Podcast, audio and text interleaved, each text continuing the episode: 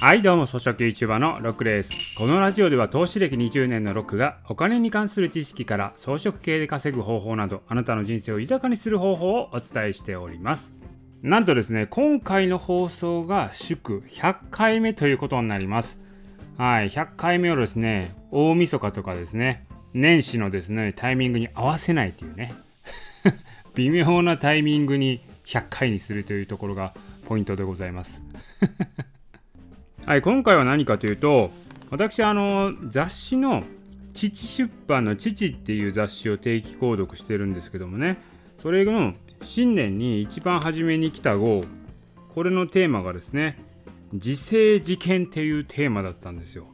自制事件ってどういう漢字書くかというと、自らに休んずる。生ですね。生は安しとか読んだりするやつですね。で、事件は自ら健常の健と。自制自権っていうのがテーマになってました。自らを休んじ自らを剣ずると。まあこれは古典の名著である写経にある言葉らしいんですね。でこの自らを休んずるというのは心の平安を保つこと。安心立命することであると。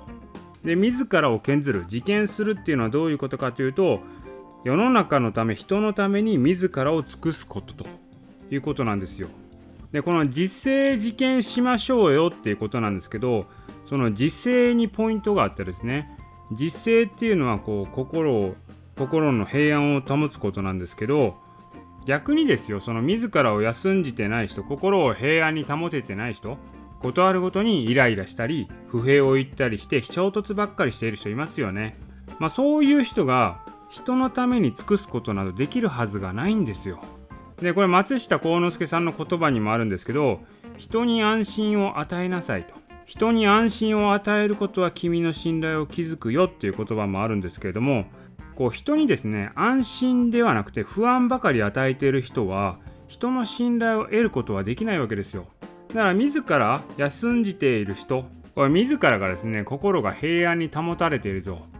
まあそういう人だからこそ人々にね安心を与えて信頼を得ることができるんですよということなんですよ。この自制自権っていうテーマですよ。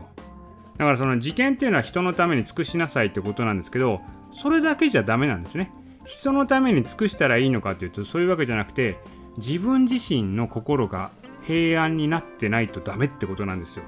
まあなるほどねと。これね思ったんですよ。こう誰かにこうアドバイスするとかコンサルするとかっていうねビジネスやられてる方結構いると思うんですけどそうやってね人に安心を与えて信頼を得るためにはどうするかというと自らが休んじてないとダメだってことですよ。自らが安定してないと。心が焦ってたりしたらダメなわけですよ。コンサルする立場の人が。コンサルする立場の人はもう自らがもう安定していると。心が平安でないとダメなわけですよ。だ自らが安定もしてないのに人に教える信頼を得るというのは無理ですよということなんですよね。なるほどと。だからね、こういう人々に、ね、アドバイス、コンサルするっていうの私もやってますけど、私自身が一番こう安定してないとダメなんだなということなんですよね。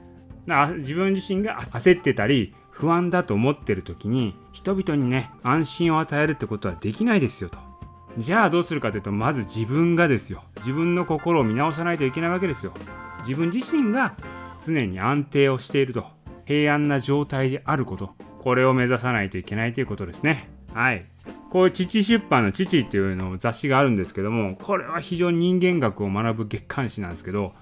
めちゃくちゃね勉強になるんでもし興味ある方はですね父を読んでみるのもいいんじゃないのかなと思います。はい。ということで今回の音声は以上です。